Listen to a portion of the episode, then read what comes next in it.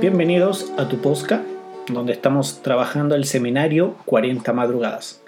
El día número 28, titulado En busca de los perdidos. Considere todo aquel que ama a Dios que ahora, mientras es de día, es tiempo, no de trabajar entre las ovejas que ya están en el redil, sino de salir a buscar a los perdidos y a los que perecen. Testimonio para los ministros, páginas 233. La última cosa que Jesús nos mandó hacer antes de su partida fue que vayamos a todo el mundo y prediquemos el Evangelio a toda criatura. Osborne, en su libro Conquistando Alma, sugirió que eso es lo único que nos dejó por hacer. Para Osborne, ese es el trabajo vitalicio de cada cristiano, es su vocación, su propósito, su ministerio.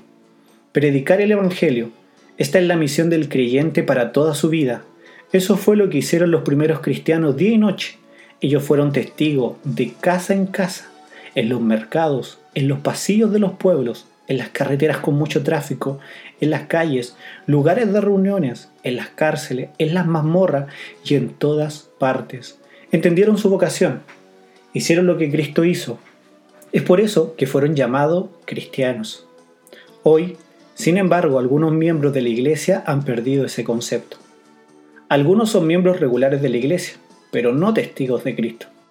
Ellos van a su cómodo santuario, pero pocas veces a los caminos y los vallados para hablar con los pescadores acerca de la salvación de Jesús. Cuando Cristo ascendió, no nos dejó ningún otro trabajo que no sea el de predicar el Evangelio a toda criatura. Eso es lo último y lo único que Jesús nos mandó hacer.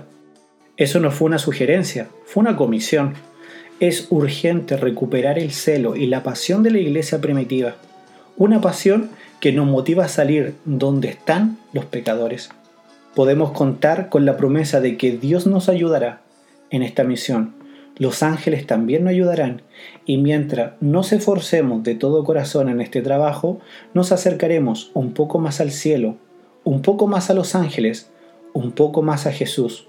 Comprometámonos, pues, en este trabajo con toda nuestra energía. Preguntas para meditar. ¿Qué destaca usted de la lección de hoy? ¿Qué es lo que usted hará ahora?